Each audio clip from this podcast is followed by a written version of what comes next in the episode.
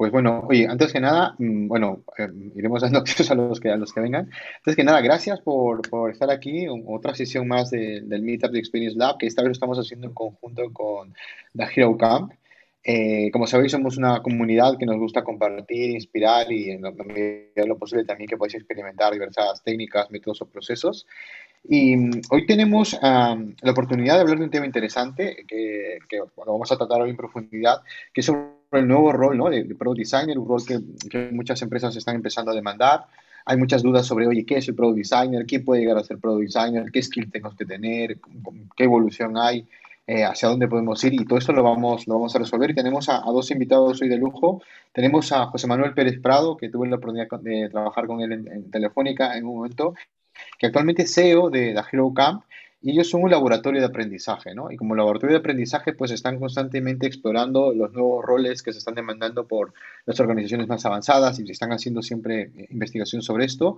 Y hoy nos van a compartir precisamente parte de, de, de todo esto, ¿no? Y por otro lado tenemos a Pablo Serrano, que es un Senior Product Designer, pues tiene una, una, amplia experiencia trabajando sobre todo bueno, en fintechs y otros campos, eh, tanto nacionales como extranjeras, y que tiene pues bastante recorrido en este, en este rol, con lo cual pues nos va a compartir también su, su, sus propias investigaciones que también realiza, como también pues eh, su, su, propia experiencia en las cosas que ha vivido en las, en las diferentes compañías con las que ha colaborado. ¿no? Entonces, eh, Nada, sin más dilación, yo darles la bienvenida. Eh, gracias, Josu, y gracias, Pablo, por vuestro tiempo. Como dice Robbie Fry, eh, siempre se puede ganar más dinero, pero no más tiempo. Así que les agradezco por, por su tiempo de querer compartir con la comunidad, ¿no? Todo esto. Y nada, pues eh, si queréis introducirse, o yo les he presentado un poco, si queréis introducirse. Pablo, ¿le das tú o empiezo yo? Vale, yo no quería robar mucho tiempo por la, las introducciones, pero bueno, al final que soy un product designer, empecé como, como visual designer y he ido cogiendo capabilities de la, de la parte de, de UX. Y, y, en, y, al final yo he encontrado este rol como, pues como todos, de casualidad, con la evolución del mercado, hasta que se, ahora digo que afirmo y soy muy consciente de que soy un product designer.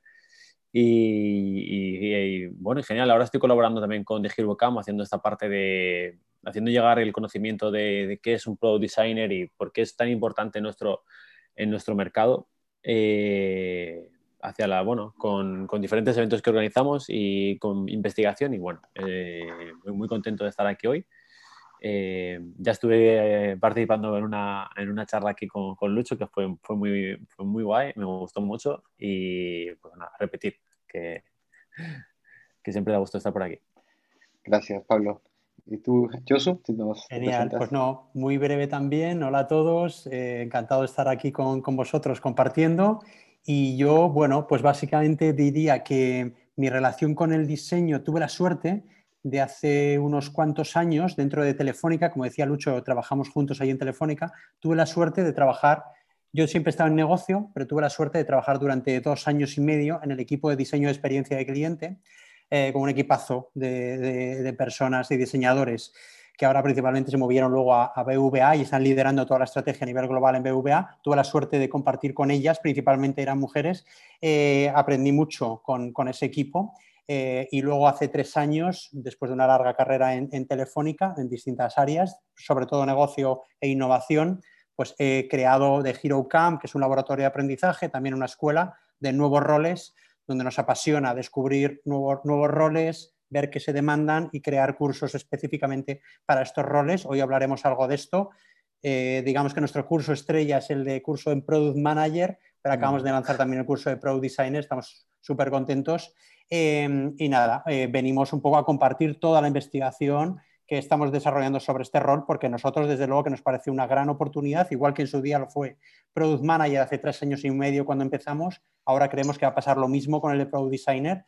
Entonces, nada, compartir por si podemos ayudar a que otros pues eh, deis el salto que, que queréis dar, eh, todo lo que podamos aportar desde Hero Camp, pues encantados, Lucho. Así que muchísimas gracias también por, genial, por estar ahí sí, y poder hacer algo conjuntamente. No, a ti, Josu. Oye, y entonces, sé que habéis estado trabajando en unos procesos de investigación, no sé si nos podéis contar eh, con qué compañías, etcétera, qué es lo que habéis estado investigando sobre este rol, ¿no? De Product Designer. Justo, pues mira, cuando, cuando estábamos, siempre hemos pensado en The Hero Camp, y ya os digo que siempre hemos empezado con el rol de Product Manager, esto fue hace tres años y medio. siempre yo he tenido como mucho respeto por la disciplina de diseño porque he trabajado dentro de un equipo, he visto la, la importancia de esta disciplina y siempre he pensado desde hace bastante tiempo cómo nosotros desde HeroCamp podíamos aportar. ¿no? no veía la forma de aportar valor ahí hasta que fuimos descubriendo poco a poco este rol del nuevo product designer, ¿no? que como hablaremos luego largo y tendido, entenderéis por qué nosotros nos vemos como muy, lo vemos como algo familiar para nosotros. ¿no? Entonces nosotros para crear este curso de product designer lo hemos hecho un poco siguiendo el, proceso de diseño, pues hemos dedicado muchísimo tiempo a investigar y a realizar sobre todo entrevistas con personas que están liderando los que nosotros llamamos equipos más avanzados, principalmente startups, pero también algún equipo en, grandes corporaciones. Y lo que hemos hecho son entrevistas de todos estos eh, responsables de equipos de producto que lo que me decían, Lucho, era que sacaban nuevos puestos de product designer, les enviaban currículums, 115, 120 personas, y, no, y les costaba muchísimo de estos seleccionar a un product designer. ¿no? Yo decía, ahí se me encendió la luz diciendo, aquí hay una oportunidad para mucha gente. Entonces lo que hicimos fue investigar este rol en profundidad para saber realmente qué es lo que demandaban y que no encontraban en el mercado. Entonces, bueno, aquí ponemos algunas de las empresas a las que tuvimos la suerte y personas a las que tuvimos la suerte de, entrevistar para, llegar un poco a estos resultados que hoy comentaremos, ¿no? Bueno, aquí veo muchísimas empresas potentes y startups, ¿no? Eh, potentes en, España, ¿no? Como referente, ¿no? Habéis hablado incluso con Rappi, ¿no? Rappi es el primer unicornio en Latinoamérica, los que están allí lo, lo tienen que conocer. Justo. Bueno, pues Cabify, Colvin, Marfil, Twenty, Wallapop, on Track, bueno, son los Mr. Jeff, Mercadona, Techos, ¿no? Pues idealistas son los, son los que están liderando hoy en día el tema del producto, ¿no? Genial.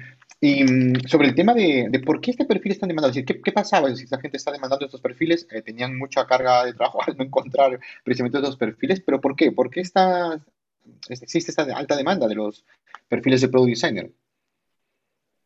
Pues Pablo, ¿quieres que empiezo yo si quieres? Ah, no, no, me, parece, me parece bien. Ah, no, no, eh, perdona, perdona, perdona. Eh, Pablo, dale tú con esto que es muy, muy interesante. No, esto al final es un esquema que he hecho en plan, en plan de broma, eh, pero no es tan de broma.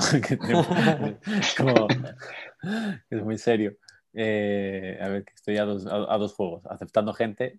vale, hablamos de trabajo en silos, pre-agile, un poco pre-lean al final, diseño siempre era lo, último, como alguien había desarrollado algo eh, y, había que poner una cara bonita, había que hacer, pues, documentar la parte de diseño, pues se lo daba a alguien de, iba a decir de UX, pero en realidad no sé si por aquel entonces ya, ya estaba muy bollante nuestra profesión.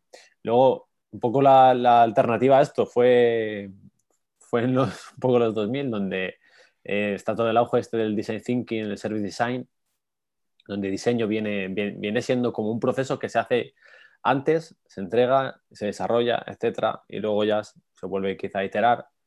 Y, y, eh, creemos que es tan importante la parte del, design, del product designer por la misma razón por la que la parte de product management cada vez ha tomado más, más, más, más importancia, que es que trabajamos ahora mismo en el, proceso completo, en, un proceso end-to-end, donde diseño no, no, vamos, no nos dicen qué funcionalidades tenemos que hacer, sino es algo que vamos trabajando y vamos investigando y lo hacemos de la mano de otros, de otros perfiles. Entonces, ahora mismo, siempre digo, es, en nuestro momento como product designer, ahora más que nunca la carrera de product designer, pues pues ha ido transformándose, ¿no? Desde que igual aquí lo hablaremos un poco más adelante, un poco más en detalle, ¿no? El, pues que antes tenemos interaction designers, UX designers, research, eh, gente, de gente visual y, al final hoy, en día dentro de los equipos de producto pues todos están interactuando con, el,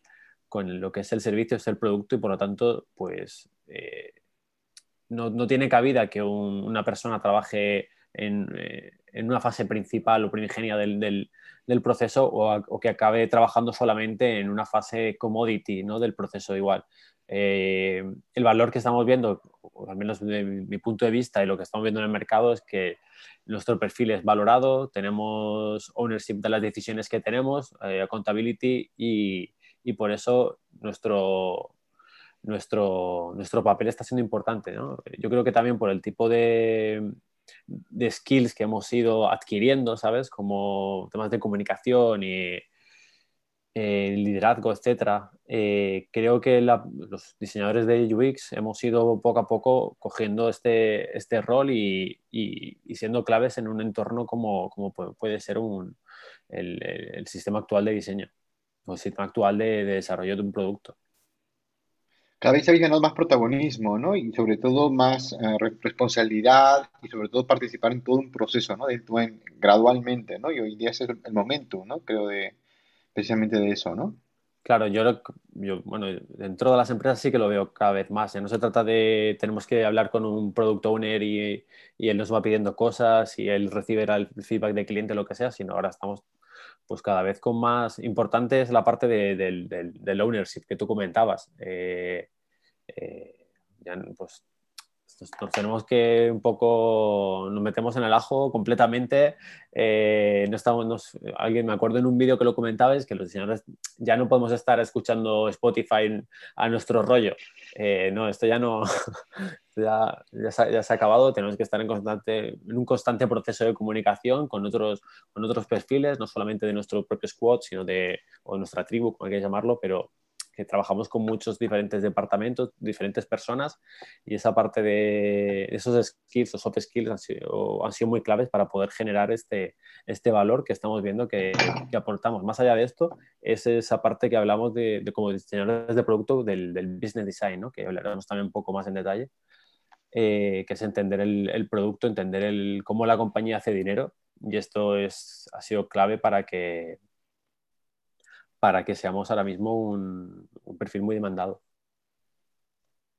Justo, yo Perdóname, Pablo, me he olvidado mencionar al inicio. Perdón, Si alguien quiere hacer preguntas, si, si lo quiere hacer ah, por el, chat, yo luego agruparé las preguntas y las iré trasladando a tanto a Pablo como, como a Yoso. Perdona, Pablo, continúa.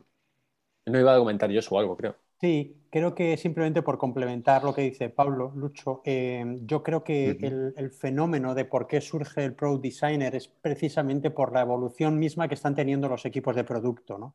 Los equipos de producto eh, ya están cada vez más eh, formados para estar iterando el producto digital de forma constante.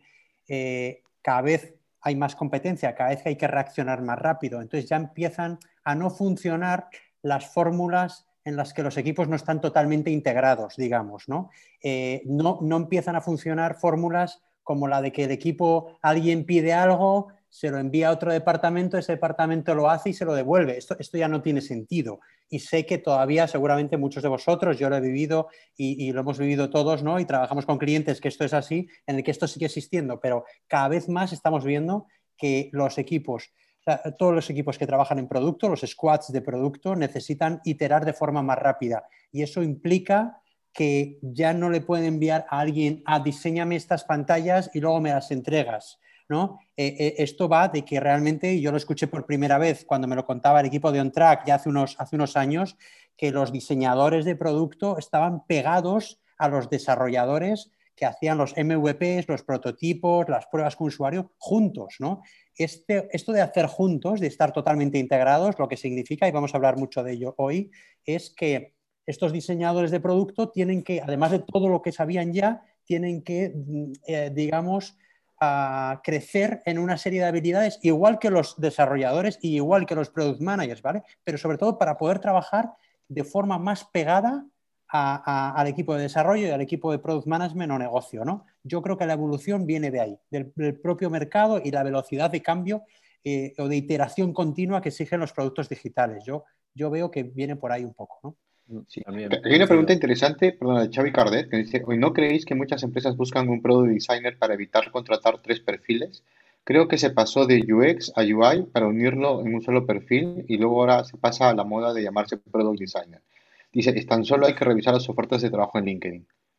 Sí, yo creo que igual vamos a hablar un poco de esto más adelante, eh, porque he sacado esta, esta, información para, bueno, Xavi, eh, para referirnos a, cómo va evolucionando ¿no? el, el, el, el, tipo de, el, tipo de, el tipo de rol. Pero bueno, en resumidas cuentas, es que yo no creo que sea ya... Primero, evidentemente, eh, los empresarios no son tontos y, si hay un perfil que puede dar, eh, pues, en vez de, si, a lo mejor no tienes salario para contratar a tres o a cuatro o a cinco, puedes contratar a uno, pues infinitamente mejor. Sí que es verdad dentro de eso que tampoco, tampoco existen los unicornios, eso los equipos lo tienen que entender y que no se trata tampoco, ya lo veremos más adelante también, que una parte de UX tiene que trabajar por su cuenta o un usuario, un, rol de UI tiene que trabajar por su cuenta, sino que tienen que ser capaces de comunicarse con diferentes departamentos.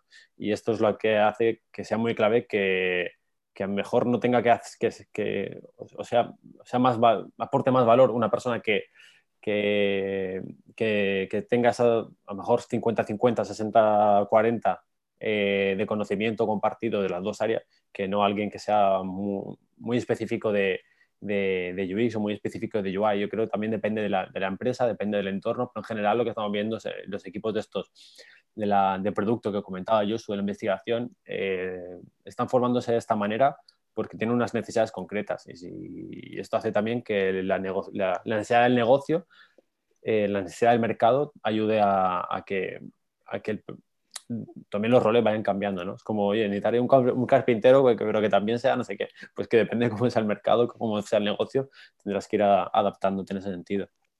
Sí, yo ahí añadir dos cosas por una parte, que es súper interesante este debate, ¿eh? a, mí me apasiona un poco este, este, tema de los roles, pero el, yo añadiría aquí que lo que se está viviendo ahora mismo ¿vale? en el mundo del diseño, yo lo digo siempre desde el plano de la observación y de todas las entrevistas que, que, puedo hacer, ¿no? porque constantemente nosotros tenemos la suerte de que nuestros entrenadores trabajan en los equipos más avanzados. Estoy continuamente hablando con, con, personas de equipos muy avanzados de producto y yo creo que lo que está pasando en el mundo del diseño es lo que ha pasado en el mundo del desarrollo quizás hace unos cuantos años, cuando empezó, empezó a aparecer el, perfil full stack, ¿no? Ah. ese perfil que podía hacer back y front.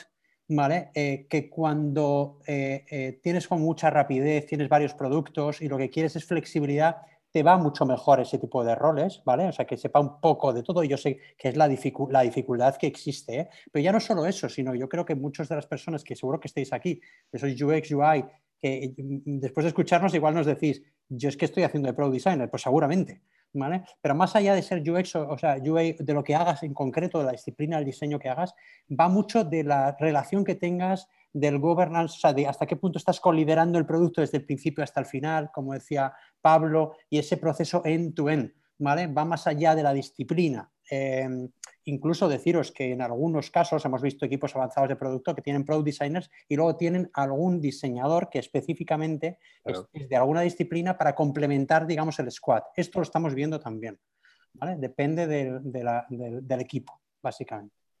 Será muy común en, gente de research, por ejemplo. Exacto. Que hace falta un conocimiento muy específico.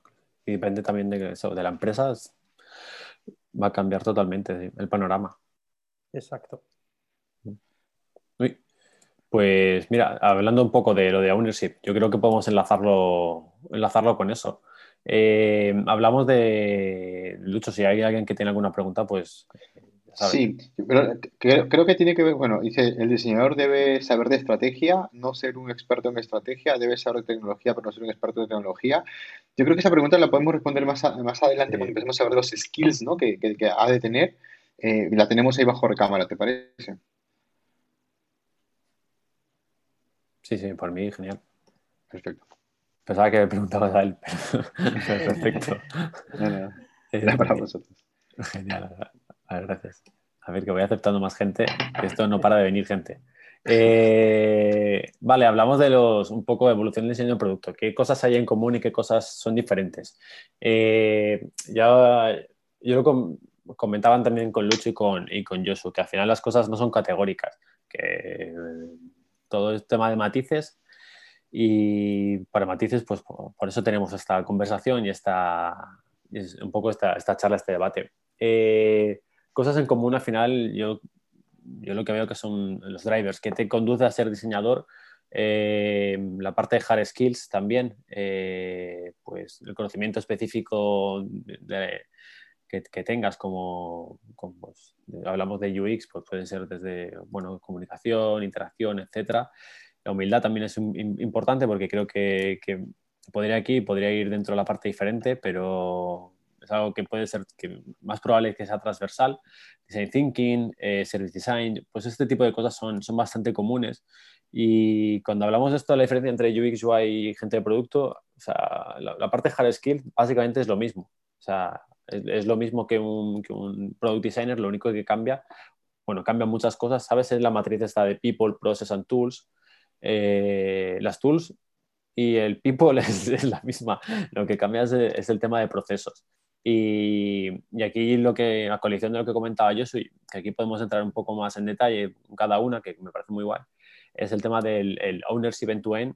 Eh, es una de las, de las principales, por así decirlo. Eh, es como no te... No, estás trabajando en un proceso con más personas y, hay una implicación detrás muy grande. No se trata de voy a hacer una cosa, un rapport y lo entrego, voy a hacer una, unas pantallas y lo entrego, sino es un voy a hacer un, diseño, un MVP que tengo que aprender de él, que tengo que iterar y tengo que ir buscando que además eh, se pueda desarrollar, que estratégicamente tenga sentido para la empresa. estoy hablando con muchos perfiles y, y cuando hablas con muchos perfiles te genera este tema de, este, este tema de ownership. un detalle que comentaba, ¿no? cuando si tú trabajas en silos y te viene un analista funcional a decirte lo que tienes que hacer, tú diseñabas y luego se lo tenías que pasar a un desarrollador, pues esa, ni tú tenías ganas a lo mejor de hacerlo todo lo bien que podrías, ni el desarrollador tiene todas las ganas tampoco de, desarrollar todo lo bien que podría, porque dice, esto no tiene sentido, si lo tiene, tienen preocupaciones, no, nadie me ha tenido en cuenta. Y el tema de ownership aquí sí que cambia mucho, porque yo creo que es la, una de las principales características de, Product Design, es involucrarse en el proceso desde el inicio hasta el fin, iterando las cosas con, un, con, otros actores, como pueden ser los desarrolladores o, Product Managers y, por supuesto, otros diseñadores. Justo, ahí, ahí Pablo, añadir sobre lo que has comentado, quizás, que me parece súper relevante, esta es una de las principales que me han dicho siempre, ¿no? Cuando he tenido la suerte de hablar pues, con los responsables de, de Pro Design, pues de Jeff, de Mercadona Tech, de Cabify, y lo que me decían era buscamos a personas que sientan esa responsabilidad desde el principio hasta el final. Y eso ya no es que sienta responsabilidad, muchas veces solo se puede ser Pro Designer cuando digamos que el diseño organizativo de la empresa lo permite, ¿no? Cuando hemos mm. realmente elaborado o hemos diseñado un squad de producto, es cuando se puede ser pro, designer. O sea, muchas veces querer ser pro designer, si la empresa no decide apostar por ese diseño organizativo y por poner en el mismo plano, que esto es la relevancia que es del puesto, están en el mismo plano el tech lead, el product manager y el product designer, todos colideran desde el principio hasta el final. Si la empresa no decide apostar por este eh, diseño organizativo, por este governance, pues es difícil. Tú puedes querer ser product designer, pero no te van a dejar, ¿no? Eh, pero al, estar ahí, ¿no, Pablo? Con, eso es el ownership realmente. Es tres personas, son nuestros tres roles que sienten la responsabilidad, todo el compromiso y se sienten partícipes y coliderando desde el principio hasta el final. Luego veremos un poco más en detalle con todo lo que representa eso, ¿no? Y para ser eso, como decíamos, es, tiene que haber un governance del squad que, es, que lo permita, pero por otra parte también necesitamos en esos tres perfiles, no estamos hablando solo del Pro Designer, necesitamos en esos tres perfiles el que se preparan para poder hacerlo, porque eso es compartir todo y luego participar en las decisiones estratégicas, ¿no? Entonces, uno a, una, a, una, a una pregunta que hay por aquí de Edu, ¿no? Que nos decía lo de eh, experto en estrategia, dice, no, ya expertos en estrategia, pues ya será em, la CEO o el CEO de la, de la, empresa, la gente de negocio, pero nosotros para estar ahí y lo, ponemos después ¿eh? en una de las skills para participar en las decisiones estratégicas end-to-end, no puede ser que no entendamos el modelo de negocio, eh, que no entendamos los OKRs y los objetivos de negocio de principio a fin, Y no nos tiene que pillar de nuevas. Y no puede ser tampoco que no entendamos que un mismo producto, en función de la fase en la que estemos, el sector o el momento, o el momentum que estemos viviendo en el mercado, pues tenemos que perseguir un KPI u otro, ¿no? Y estas son cosas que quizás a muchos diseñadores hasta ahora no se les ha dado juego y por eso no tienen los skills, ¿no? Entonces, otro skill más sería este, ¿no? Que está súper unido para mí al, ownership, ¿no, Pablo? Sí, sí, sí. Eh, yo creo que has, puntualizado unas cosas muy importantes aquí, que es el contextualizar lo que yo estoy diciendo, porque estoy como eh, soltándolo como alguien de, diseño de producto, pero sí que está bien poner ese contexto que, comentas de, dónde está el diseñador de producto, ¿no? Oye, pues al final, oye, lo de los productos que tú comentas de un CTO, alguien de tecnología con product management y product design, esa forma de colaborar, pues igual eh, puede ser que sea un product owner, puede ser que sea otro tipo de roles, pero que en general estamos viendo que es una triada o una colaboración entre gente de eh, pues, negocio, tecnología y diseño. Dentro de eso, pues, pues sí que puede ser product designer en, dentro de ese, moviéndote en esa, en esa vertiente, ¿no? Sí, sí. Que puede ser un analista funcional que tú que, venga y, y, trabajes con el, con el, voy a decirlo, con el account manager también, porque en realidad aunque no sea producto per se, pero es una forma de trabajar similar. Habéis tocado, habéis empezado a hablar de diferentes roles, ¿no? Entonces, ¿cómo realmente están interactuando el product designer con otros roles de toda la organización? Habéis tocado, estos puntos ya, ¿no? de con quiénes interactúan, cómo trabajan. Sí, quizás por, Lucho, perdona, eh, por acabar esta parte simplemente es, eh, hay un par de ellos que no hemos mencionado todavía, la visión de datos, ¿vale? Es algo que se está demandando absolutamente en ese Product Designer. De nuevo, hay Business Analysts, hay expertos en datos, pero el Product Designer lo que se quiere es que entienda los principales KPIs incluso que sepa capaz de tomar decisiones basadas en datos, incluso que sepa interpretar datos para llegar a esas reuniones con Tech Lead con uh, Product Manager, incluso, ¿por qué no?, con el CEO, ¿vale?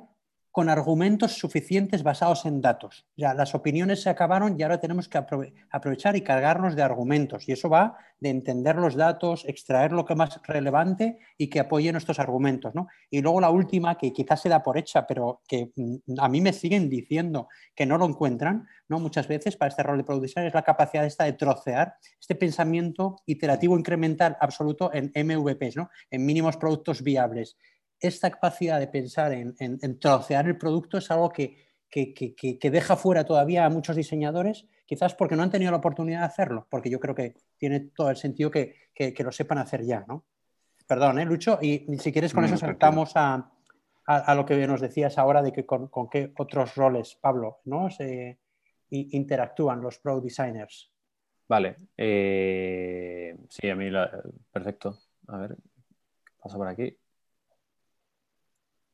Si quieres, Pablo, esto lo, introduzco muy rápido. O sea, esto es básicamente un poco lo que os contábamos y creo que es una de las em, eh, razones principales que hacen eh, que entendamos el rol de Product Designer. Eh, la razón es que los equipos avanzados de producto, yo ya no veo que son, esto no, creo que no es una moda, o sea, para nada, ¿vale? O sea, esto, si lo veis, es una tendencia absoluta y todos los equipos avanzados están trabajando así. Es un trío en el cual Product Manager, como decíamos antes, Tech Lead y Product Designer colideran desde el principio hasta el final la gestión y el desarrollo de un producto. ¿vale? Lo estamos viendo como veis aquí, mm, en grandes corporaciones, pues tipo Spotify, Atlassian, Google, esta es la forma de trabajar que ya tienen desde hace unos años, no os creáis que esto es nuevo, ¿vale? Y lo estamos viendo cada vez más, que es la que incorporan los equipos más avanzados que tenemos por aquí cerca, ¿no? Estamos hablando pues desde Madrid, Barcelona, lo estamos viendo en todas estas. Por aquí os ponemos ahora los links con algunos de los, hemos tenido la ocasión últimamente de hacer entrevistas a los CPOs ah, y los líderes de Product Design Managers Ah, de, pues de, los equipos más avanzados como Cabify o Mercadona. Ahora os pongo por aquí los links para que lo podáis ver las entrevistas y veréis que repiten una, vez, una y otra vez esto. Esto es la estructura que estamos viendo.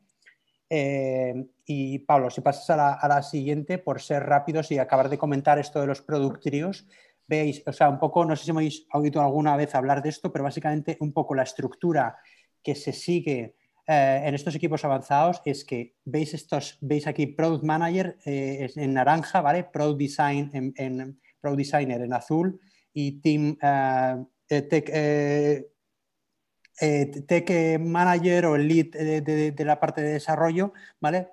En verde. Bueno, veis que están presentes estos tres roles desde el principio hasta el final, ¿vale? Tanto la fase de discovery como la direction, foco, priorización y la parte de delivery, ¿vale? Y lo relevante es que los tríos, digamos los tres roles colideran desde el principio hasta el final, no hay uno más importante que otro, y esto es lo relevante, como decía antes Pablo, lo que decía antes Lucho, la gran oportunidad que existe para todas las personas de diseño es que pasan directamente a coliderar el producto con todo lo que eso implica, ¿vale? Pero mm, eh, si queréis, aquí un poco os los podemos pasar, aquí abajo os ponemos también el, link para que conozcáis un poco más en detalle de dónde hemos extraído esto. Aquí lo relevante es que estos roles ¿vale? van ocupando pues, mayor protagonismo o menos en función de la fase. ¿vale? Veis aquí que en la fase de discovery el product designer junto con el product manager adquiere un, un absoluto protagonismo, ¿vale? igual que lo adquiere un absoluto protagonismo en la parte de delivery, en este caso con el equipo de desarrolladores o con el tech lead. ¿vale? Eso no quita que, obviamente, en la fase de foco, ¿vale? Eh, eh, donde se, digamos que en el discovery tratamos de entender qué es lo que hay que hacer, qué es lo relevante, eh, de todo lo relevante en la fase de direction priorizamos y luego en delivery lo que hacemos es entregar al usuario final, ¿no? Bueno, pues el, digamos que el Product Designer está en los tres, pero adquiere especial protagonismo en la fase de Discovery y en la fase de Delivery. ¿no? Y esto enlaza con algunas preguntas que nos hacía alguien por aquí en el chat, que nos decía si, si, el skill de Design Research era relevante eh, para un Product Designer. Pues desde luego que lo es, es absolutamente relevante, igual que lo puede ser conocimiento de negocio, quizás más relevante todavía el Design Research, obviamente, porque en la fase de Discovery el Product Designer pues imaginad lo, relevante que es, tiene que aportar luz, tiene que traer las preguntas adecuadas, tiene que entender muy, bien cuáles son los pains, por dónde atacar primero el producto, que es lo relevante. O sea que obviamente todo lo que es design research es absolutamente importante, pero como decía Pablo antes también, hemos visto casos de equipos súper avanzados que tienen sus propios equipos de design research. Eso no quiere decir que el pro designer no tenga que saberlo tiene que interactuar muy bien con ellos y extraer lo que les, le pasa al equipo de, Design Research. ¿no? Sí, esto me recuerda a la, conversación que tuvo Pablo con también con el Product Designer de Travel Perk, en el cual pues, los, los, eh, diferentes Product Designers en, Travel Perk estaban, eran los responsables de hacer el, el Design Research de, de sus equipos, ¿no? Y, tenían a un design research senior que les podía de alguna manera pues ayudar o, en ciertas pautas metodológicas cuando lo requerían, pero era la responsabilidad de él ejecutar la investigación, todo este discovery, ¿no? Del, del, producto, ¿no? Claro, hay una referencia de, en el equipo de alguien que, al que tienes que acudir si tienes algún, pues la duda, como guiarte, etcétera, pero bueno, acabas haciendo, acabas estando en esa parte de, de investigaciones bueno, principalmente porque es muy clave, ¿no? Sí que veo aquí, por ejemplo, la parte de foco, ¿no? Pues los diseñadores, no sé si podemos preguntarlo a, la gente, ¿no? Eh, si hay muchos diseñadores aquí. Eh, yo siempre he entendido que por lo general a los, diseñadores, nos costaba la parte de, foco, nos gusta mucho la parte de abrir, de investigar, de etcétera, pero luego a la hora de elegir qué voy a elegir, eh, nos costaba un poco más. No sé si es algo que, que también les pasaba a los demás. Esto podría ser interesante saberlo. Porque aquí, de hecho, yo lo ha puesto como una parte más pequeña, evidentemente, porque la parte de negocio igual prima. Eh, pero es algo que me gustaría saber. Quizás ahí, Pablo, eh, lo que se está esperando en esa fase, digamos que en la fase de direction, ¿no? en el cierre del primer, del, eh, del primer, ah, diamante. del primer diamante o rombo, ¿no? Es, donde tenemos que priorizar y decidir aquello por lo que tenemos que apostar. ¿no? Eh, para tomar esa decisión, obviamente, eso tiene que estar muy enlazado, no solo con lo que hay una pregunta antes que hablaba también de estamos perdiendo al usuario final, para nada. O sea, todo este equipo está absolutamente focalizado en dos cosas. Una es el usuario final, pero obviamente hay otra que es negocio. Bueno, pues priorizamos teniendo en cuenta, obviamente, el usuario final, pero también, y yo diría que principalmente, negocio, aquel KPI principal de negocio que tenemos que perseguir, ¿no? Entonces, digamos que en esta fase del cierre del primer rombo es el product manager el que adquiere el protagonismo y prioriza, Eso no quiere decir, ¿vale? Frente a equipos anteriores en los que el product manager prioriza sin tener en cuenta esa opinión de tech lead y product designer, en los equipos avanzados, en esas sesiones de priorización, el product designer no solo está, sino que habla mucho eh, y, viene con argumentos para argumentar por qué cree él que hay cosas que hay que priorizarlas en el backlog y por qué no, igual que el tech lead, ¿vale? Entonces es súper relevante en esta fase de priorización, aunque sea el product manager el último que priorice, digamos, el product designer, por eso decíamos antes, que se cargue de argumentos que pueden venir tanto de insights qualis como quantis, ¿vale? Para defender que hay cosas más prioritarias que otros. Otra cosa es el product manager es que finalmente, digamos, toma la decisión. Igual que decíamos antes, el product designer cobra especial protagonismo en discovery o delivery. ¿vale? No sé si, Pablo, estoy respondiendo a tu pregunta. Sí, al final, por resumirlo, es que damos, trabajamos para dar valor al usuario eh, entendiendo el negocio en el que estamos, entendiendo que yo creo que es un poco Justo. esto. Y que la experiencia de usuario no depende solamente de, product designer. Es que si usamos una tecnología que hace que la página cargue eh, el triple, pues evidentemente la experiencia de usuario se va a resentir. Y al final es un poco no tomar decisiones eh, aisladas, sino decisiones combinadas eh, y, consensuadas que impliquen, bueno, uno, pues que evidentemente aquí el product, el product manager tiene la última palabra, pero eh, igual que nosotros no vamos a informar en datos, hay que también informar de, con nuestras propias opiniones. Al final, no, tener, no hay que tener miedo a, dar tu opinión y a, cargarte de argumentos para poder defenderlos y, exponerlos. Más que defenderlos, yo creo que exponerlos. Claro, y ahí, ahí viene otro skill que nos hemos saltado y que es curioso porque es un super soft skill ah, que me ha llamado la atención. Igual en estas entrevistas de las 20 eh, entrevistas, igual me lo han dicho en 15, fijaos, que es la capacidad de impacto e influencia. Es la capacidad que tienes como diseñador de poner sobre la mesa argumentos que defiendan tus, eh, tu visión, ¿vale? que defiendan pues, que el usuario tiene que ser lo primero, pero eso cargado con datos, que, eh, que hay que ir por esta línea gráfica principalmente más que por esta otra. Este tipo de cosas, o sea, necesitamos ese skill, el Pro Designer eh, o, vosotros si queréis hacer este rol de Pro Designer, una de las cosas en las que van a estar muy atentos en vuestra capacidad de impactar en otros e influir. ¿Por qué? Porque principalmente como todas las decisiones se van a tomar estos, entre estas tres personas que veis aquí, entre estos tres roles, digamos, cuanto más impacto e influencia seáis capaces de aportar en esas discusiones, más va a valer el producto al final. ¿Vale? Yo creo que muchas veces lo que ha pasado es que roles de diseño han estado un poco apartados de las decisiones. Bueno, esto se ha acabado, pero obviamente para participar en las decisiones hay que tener determinadas skills que tenemos que ir adquiriendo de impacto e influencia, que son absolutamente relevantes en esta forma de trabajar. Eh si, pasamos de esta no también, porque es un poco repetido No, muy breve. la digo, Pablo, súper breve. Es, eh, mirad, lo que hemos visto en estas investigaciones es que lo que nos dicen es que el tech lead, el product manager y el product designer de los equipos avanzados, cuando hablan en una conversación, no se sabe distinguir quién es el diseñador, quién es el desarrollador y quién es el product manager, porque básicamente todos hablan esta capa común que hemos hablado antes de foco en negocio, foco en datos, foco en el usuario, ¿vale? Eh, responsabilidad end-to-end. Con lo cual es como que lo que nos están exigiendo que hablemos ese mismo idioma. ¿Vale? Simplemente lo quería decir, ¿vale? Cada uno tendrá sus funciones, sus skills, pero luego hay un idioma común que es el que tienen que tener estos product designers también. Esto aplica a, un nivel macro también a un nivel micro, como puede ser desde, nombrar un design system, porque tienes que colaborar con un, con un developer y con gente y, con, y, con, management, tienes que tener el mismo idioma y esto aplica, te digo, a nivel macro y a nivel micro también. Eh, pues ¿Qué dices, Lucho? ¿Pasamos a esta sí, o, respondemos algunas preguntas? Vamos a, vamos a, responder algunas preguntas que, he ido dejando. A ver un segundo. Eh, que hay, hay algunas o comentarios o preguntas, ¿no? Segundo, voy a retornar, retornar un poco. Mm. Vale. Un segundo. Uh... Vale, aquí hay una que decía, en relación a lo que comentó Xavi, ¿no? De esto de que se estaban uniendo los perfiles y las compañías querían un único perfil.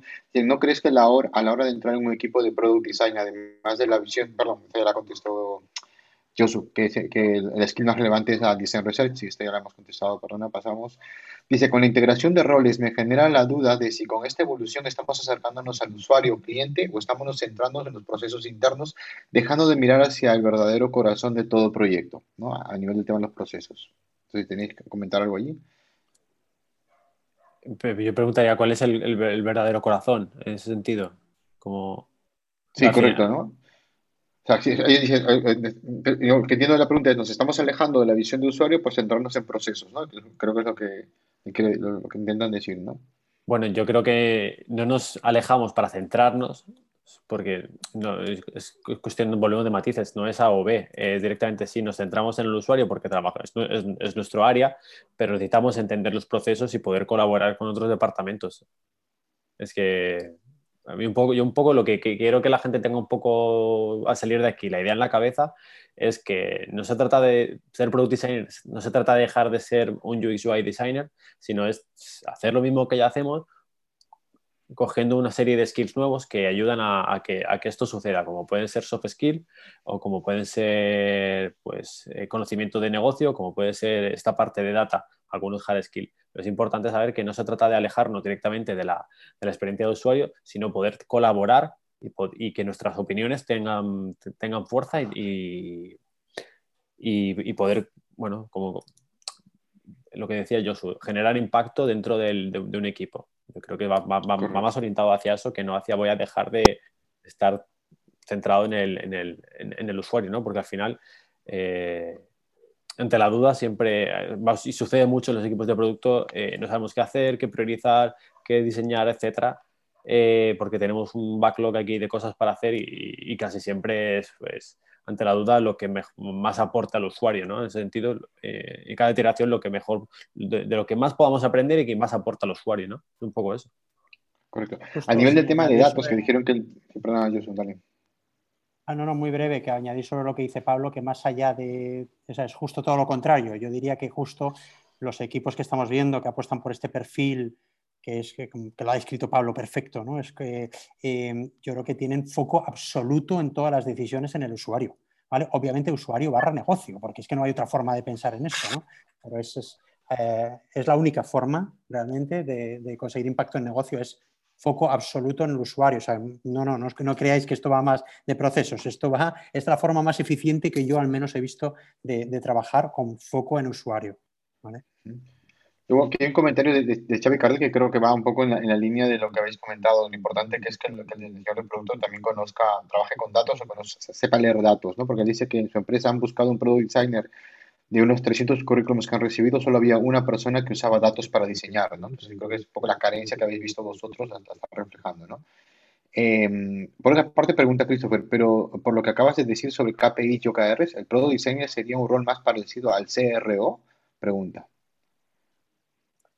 Ah, no, no, no, no, no sería el CRO. El CRO sería otro rol, ¿vale? Que lo estamos viendo en algún equipo de producto, pero también en algún equipo de puro de growth, donde, por cierto, los equipos más avanzados de growth, esto, es otro campo aparte, ¿vale? No quiero entrar ahí, pero os diría también, esto es como todavía estamos hablando de a dos años, ¿vale? Pero ya os puedo decir que estamos observando equipos de growth súper avanzados, como por ejemplo el equipo de Lingo Kids, que tienen dos squads de growth, en el que en cada squad ya hay un product designer.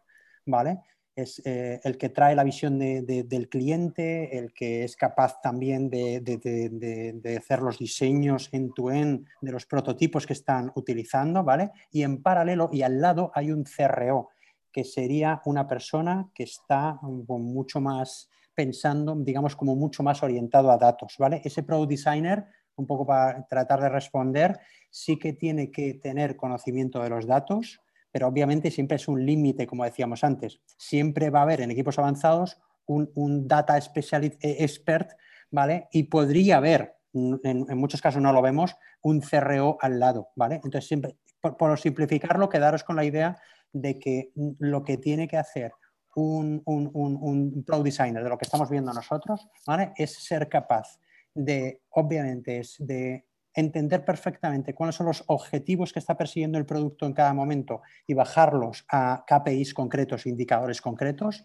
¿vale? Ser capaz de diseñarlos, de pensar en ellos, pero ser capaz también de, desde, por ejemplo, datos que se obtienen de un experimento, ¿vale? Resultados de un experimento, datos que se obtienen incluso de un research con usuarios, ser capaz de extraer data eh, necesaria o de bases de datos eh, de usuario, extraer lo relevante sintetizarlo y eso o convertirlo en un KPI o convertirlo en algo que me sirva para argumentar mi punto de vista en una negociación. ¿Vale? O sea, eso va de, obviamente, es tener un skill, pensamiento en datos, pero obviamente no se pide que seas un experto en datos, porque eso si no sería imposible. No sé si he contestado, Lucho. Es que como estos perfiles multidisciplinares es, realmente mm, eh, complicado, ¿vale? Es como un expertise más allá del que tenemos a día de hoy, que nos sirva para entender los datos, pero también para definir nuestros propios KPIs. Correcto, buenísimo. Y debería, otra pregunta, ¿debería asumir el Product Manager la función de Product Designer? Uh, esa también es buena. no, al, final te contesto. Yo, por ejemplo, yo hice la, formación de Product Management ahí con, con The Hero Camp y me ayudó mucho a ser Product Designer. Eh, sí que, de hecho, hay un vídeo por ahí que me ha comentado Josu, donde había ya empresas que están mezclando los dos, los dos perfiles. Eh, porque igual es un, está el product management que, es de, que viene de diseño también, según el tipo de empresa puede, puede requerirlo, igual que yo, igual yo soy, puede ampliar mucho más la información que lo tiene mucho más por la mano, pero sí que se está dando el caso de, pues conforme va creciendo la carrera de un product designer, que tenga ciertos skills que te lleven a ser casi casi un manager, un product, un, product design manager, y esto, y esto se puede dar, pero no significa que lo tenga que sustituir ni, ni ni, nada por el estilo, pero sí que se está dando. Sí, yo ahí añadir, y esto es súper interesante lo que está pasando aquí, es que efectivamente todos tienen como que tienden a confluir, a hablar el mismo idioma, pero siempre desde el, respeto a las disciplinas. ¿no? O sea, siempre va a ser necesario en un equipo avanzado ¿vale? las funciones que hace un tech lead, un product manager, un product designer. Fijaos que lo que estamos viendo casi, casi es lo contrario.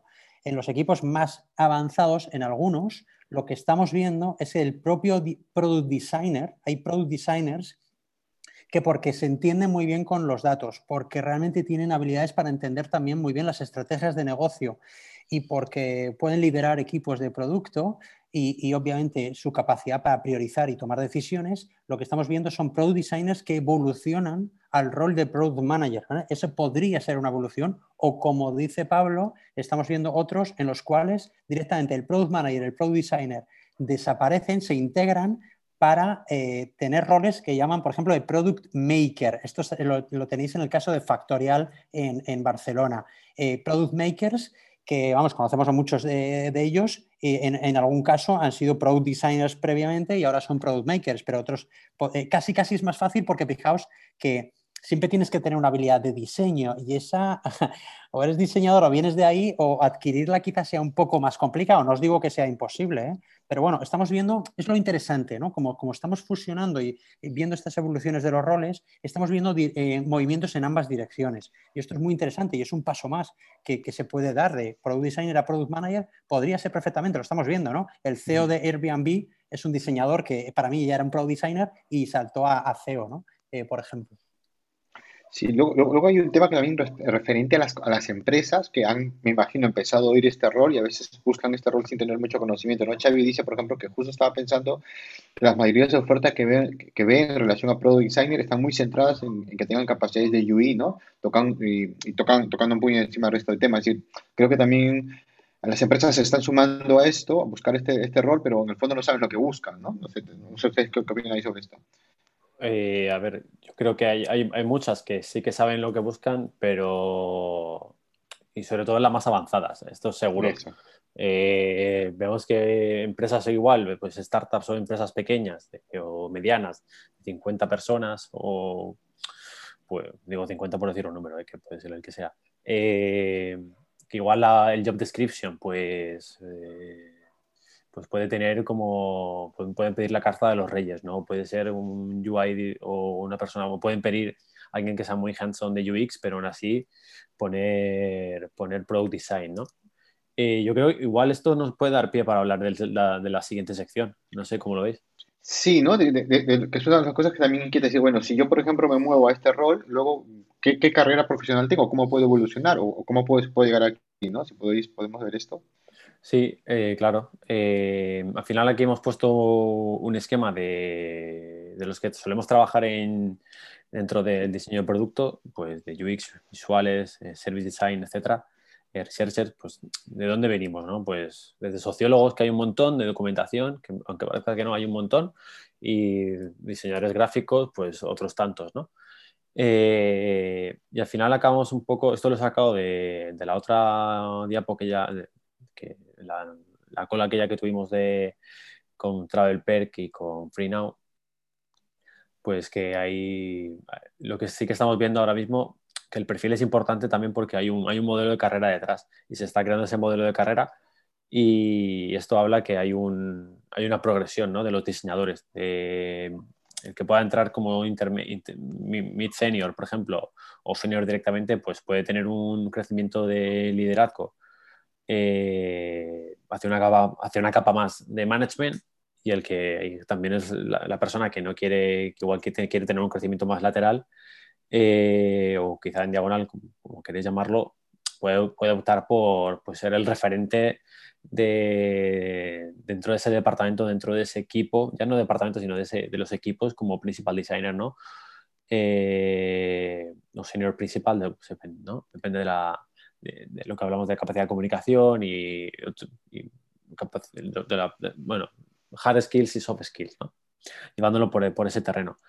Y, lo que vemos es que esto, esto, esto, es muy claro dentro de los equipos, dentro de las startups, dentro de los equipos de producto, esto es muy claro. Este, y si lo comentábamos con otros diseñadores, otros lead, otros seniors, y este tipo de esquema es calcado, básicamente. Así como las herramientas y, y un poco las, las, pues las ceremonias son calcadas también, este tipo de carrera profesional es calcada. Sí, yo ahí complementar con lo que dice Pablo, simplemente es que eh, ante la emergencia de este rol, ¿vale? Que os digo que seguramente muchos de vosotros eh, tengáis otros roles, os llaméis de otra forma y estáis diciendo al final de, esta, de este webinar, yo ya era product designer, podría ser perfectamente, lo estamos viendo en muchos casos. Eh, para mí lo, relevante es cómo el rol de product designer puede suponer un, un salto hacia adelante no solo en carrera profesional, sino también a nivel, y ahora hablaremos de ello, a nivel retributivo, que esto no hay que olvidarlo y es muy importante. Esto pasó con los product managers y está pasando con los product managers, pero va a pasar y está pasando también con los product designers, ¿no?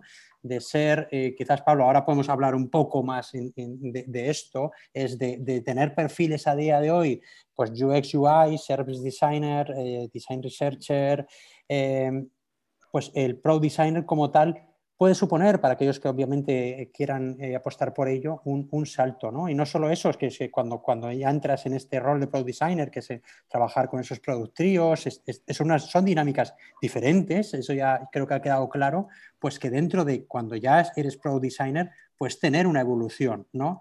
una evolución muy interesante pues que te lleva hasta ser head de Product Design, Product Design Manager, demás, en función de si quieres ser manager o si quieres ser experto, digamos, en la disciplina, eh, que a nivel retributivo es absolutamente interesante, ¿no? Y esto es algo que ya no es moda, o sea, esto es tendencia absoluta y en costa oeste de Estados Unidos, donde estamos nosotros mirando constantemente, esto es así, ya estamos viendo pues eh, unas bandas salariales para los product designers en determinadas startups, y aquí estamos muy cerca ya de, lo que está pasando, ¿vale? Eh, muy, muy potentes respecto a, las, a otros puestos o roles que no son product designers de, la disciplina del diseño. Y esto es, esto es un cambio cuántico, ¿vale? Y es muy relevante.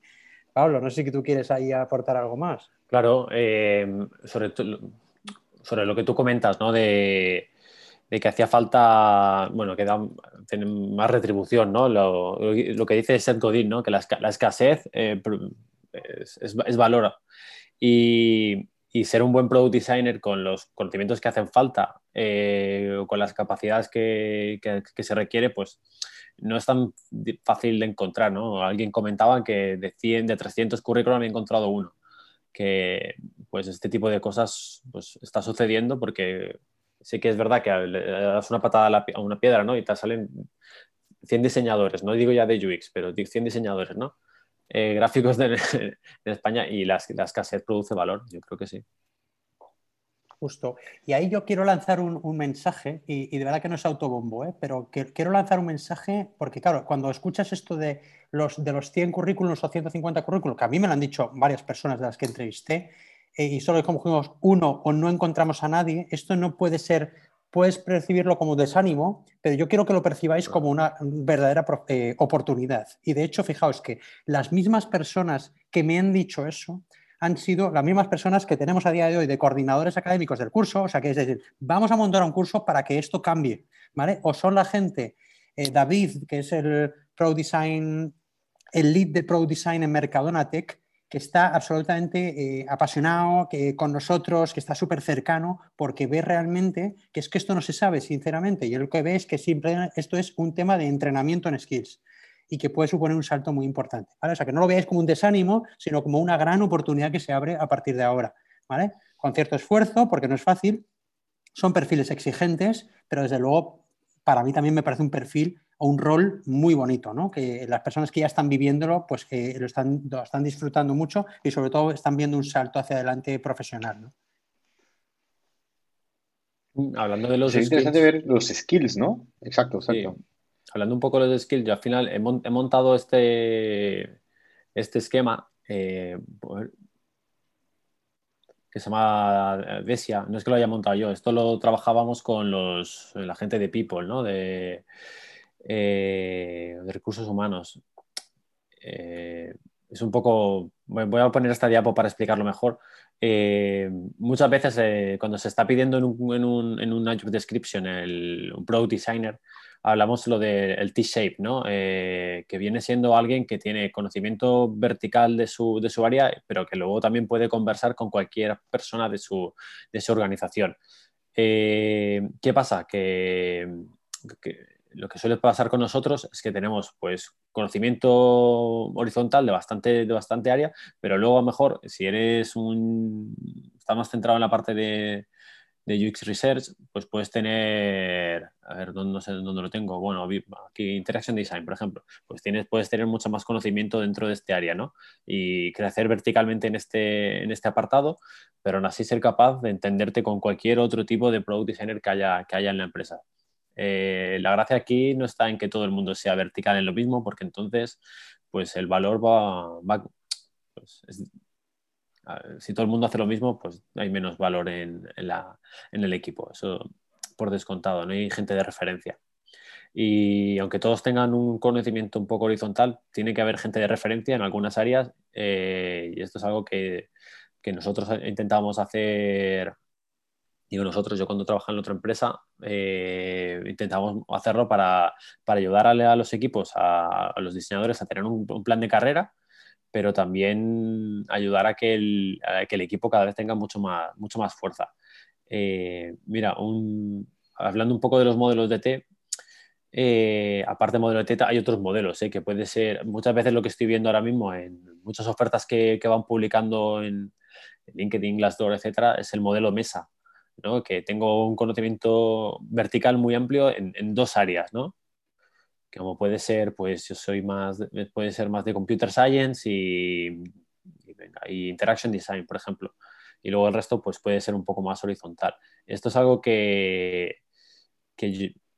lo que recomiendo a la gente es que la que sea UX UI designer, eh, si tiene planteamiento de querer convertirse en pro designer o que quiere profundizar un poco a nivel carrera, eh, que vaya pensando en, en, utilizar, por ejemplo, este, este modelo, ¿no? que aquí lo veis un poco mejor el DESIA, porque ayuda bastante a, tener claro cuál es mi valor como diseñador y qué puedo aportar dentro de un equipo. Pues tengo muy claro cuáles son, cuáles son mis fortalezas y dentro de esas fortalezas aprovecharlas y crecer por ahí. Tú al final puedes crecer de dos maneras, ¿no? Eh, mejorando tus debilidades o haciendo hincapié en tus fortalezas. Yo, yo creo que la parte de, product design es un poco esta, es centrarse muy, muy claro en mis fortalezas, pero al mismo tiempo esas cosas que tengo un poco más débiles, como puede ser datos, tengo que, tengo que hacerlas crecer también.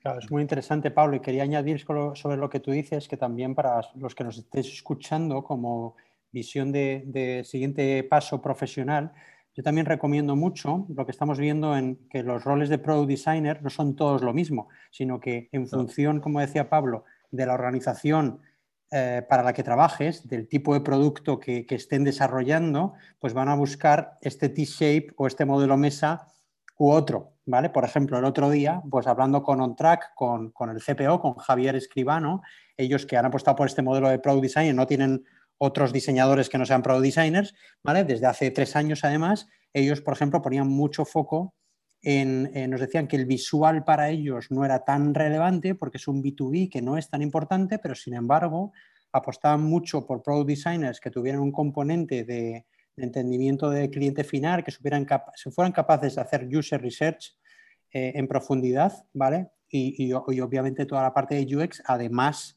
de, de, todo el resto de competencias que decíamos, ¿vale? Pero digamos que también penséis en vuestro siguiente paso cuál puede ser, con vuestras fortalezas y debilidades, una buena startup, un buen producto para vosotros. Sí, yo incluiría además en los, si alguien nos escucha de, de, las empresas que ponen las job description, que dentro de este, oye, buscamos un product designer para el equipo, no sé, pues, pues de growth, por ejemplo, pues también que puedan decir, oye, eh, los verticales eh, más importantes son, es este y este. Eh, dentro de las necesidades que tenemos en el equipo. Y esto, por ejemplo, hay muchas empresas que ya están haciendo, eh, ponen mejor cuatro o cinco anuncios de Product Designer, pero mm, diciendo, vale, pero esto va para una aplicación de Customer, esto va para una aplicación de B2B, eh, este Product Designer lo queremos para este sector estratégico de no sé cuántos. Pues esto ayuda a que nosotros veamos una, una, una oferta de trabajo, o una posición y digamos, vale, pues voy a, voy a aplicar en esta y no voy a aplicar en estas dos porque es que mis skills no hacen match con, con, lo que están pidiendo y no significa que lo que estén pidiendo se les haya ido la cabeza, sino es que están buscando algo más, más específico. Y eso sí que esperamos saberlo con bastante claridad. Es algo que al final está se mueve tan rápido que creo que, que, igual la comunicación no se mueve tan rápido como querríamos, pero yo creo que poco a poco se va, se va a ir aplicando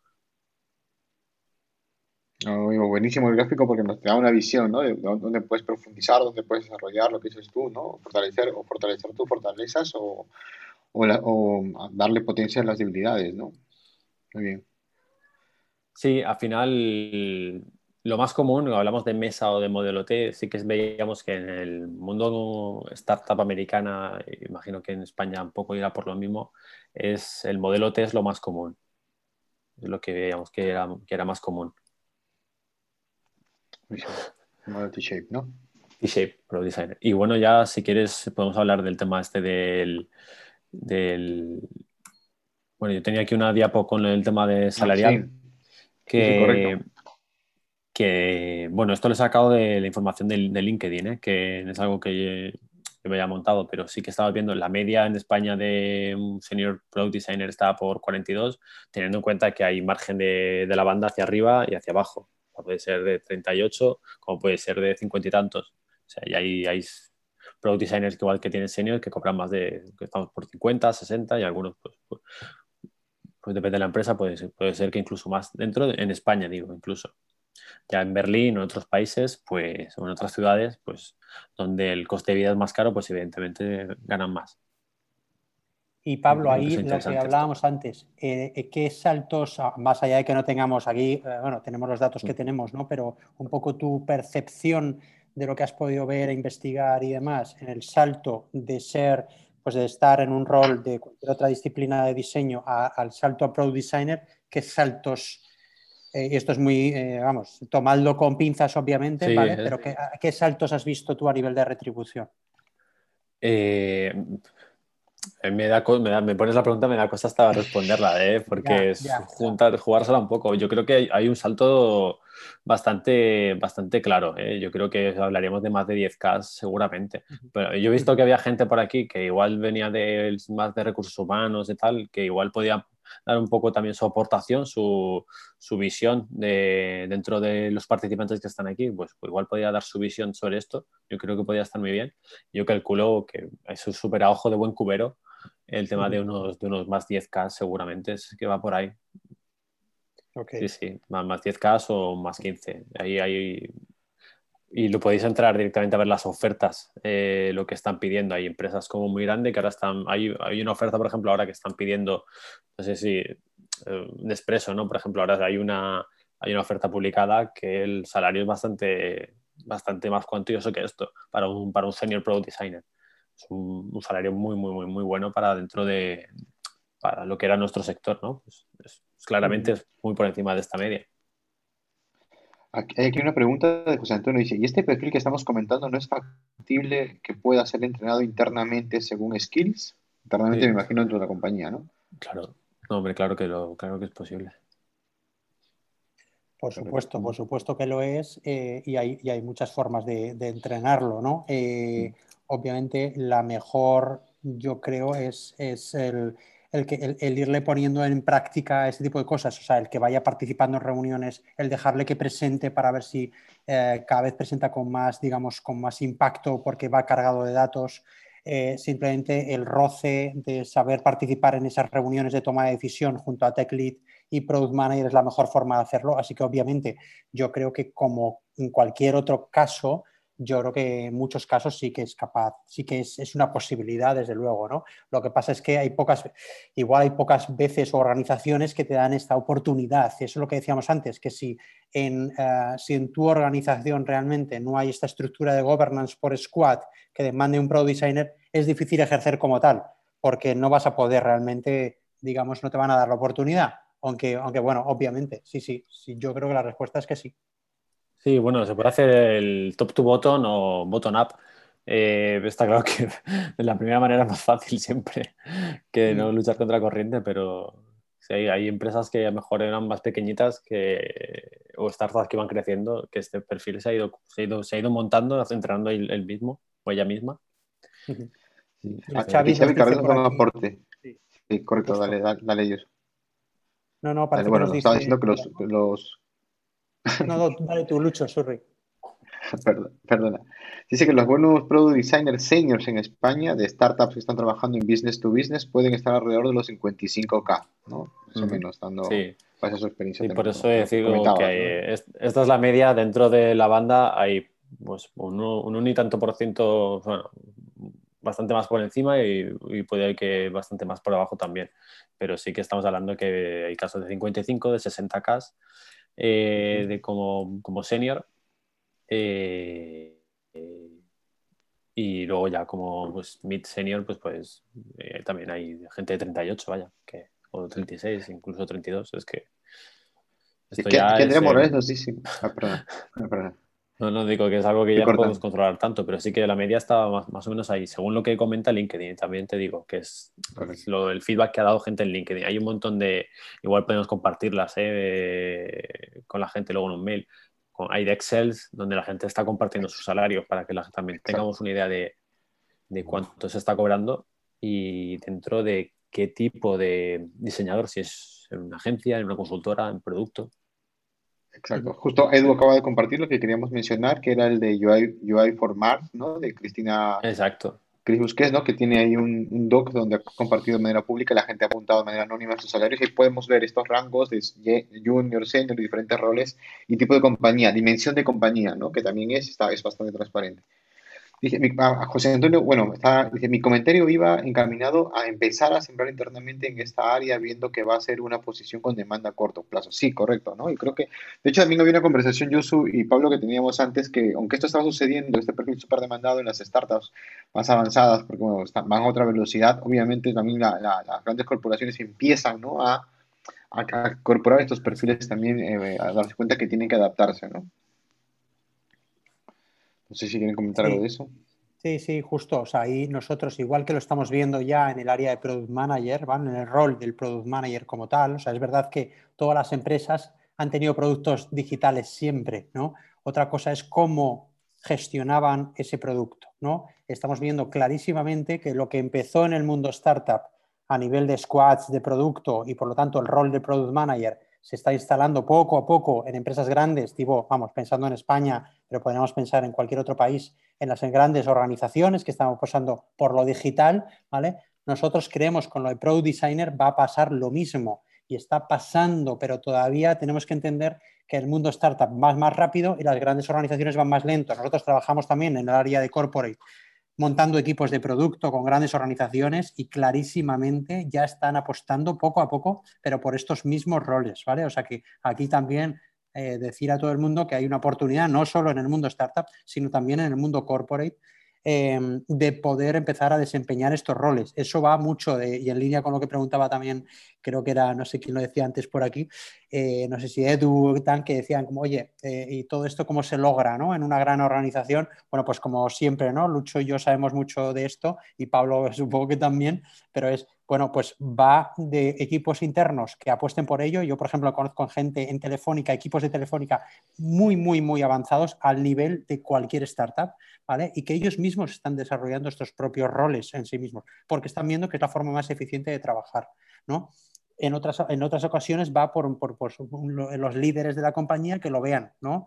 Cuando esta mentalidad falla, yo lo que diría es que desde abajo también se intenten hacer pruebas y se intente demostrar a la empresa que eh, haciendo un governance distinto o montando un squad, ¿vale? los resultados son diferentes. Esto es más complicado, pero esto es verdad. O sea, eh, esto, está pasando y lo estamos viendo. ¿eh? no sé si Lucho con...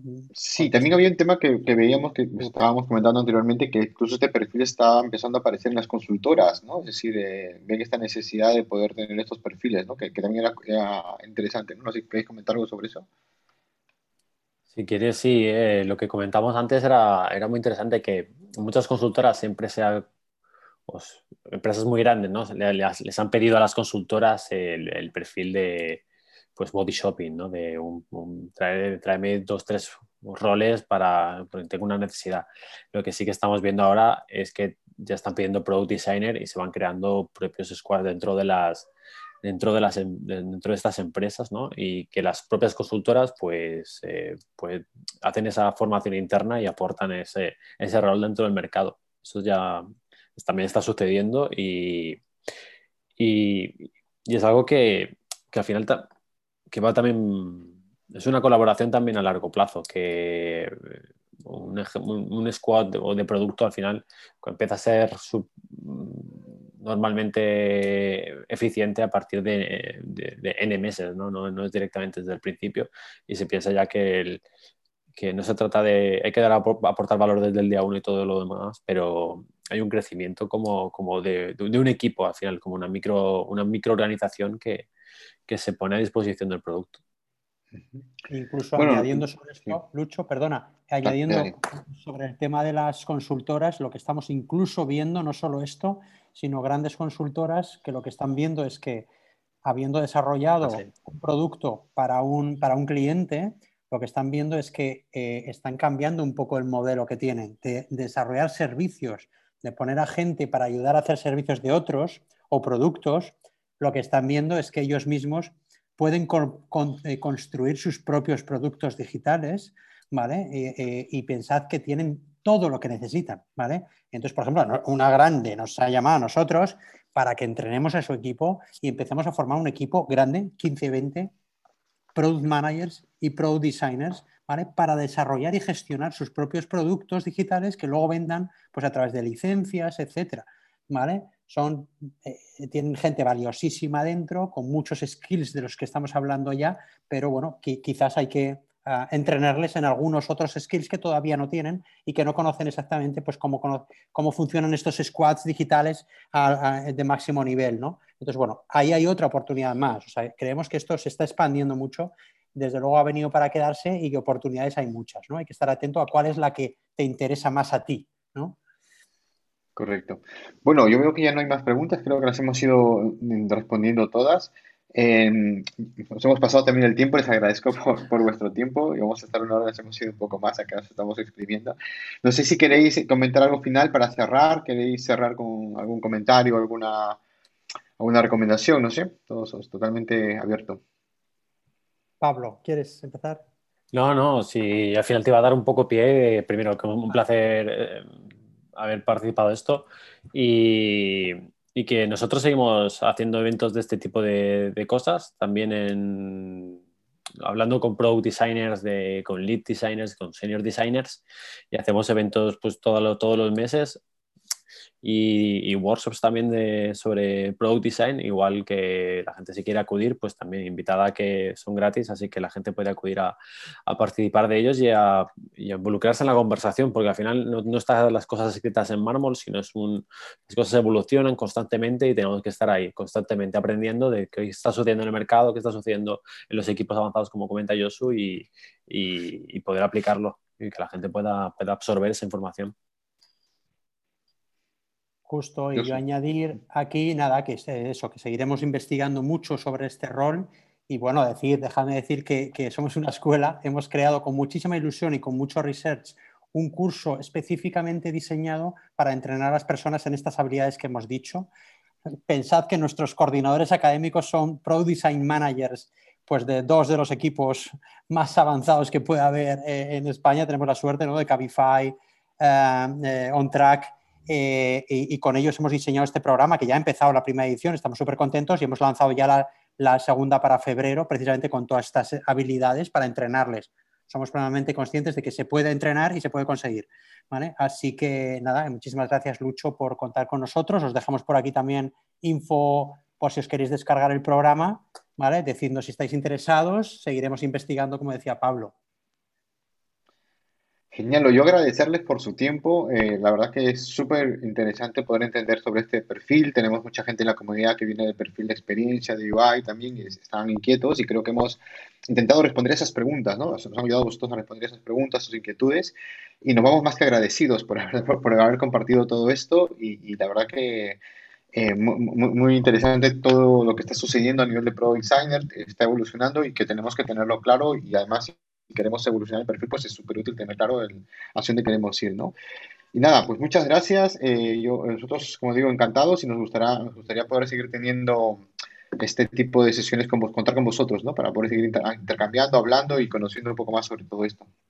¿Sí?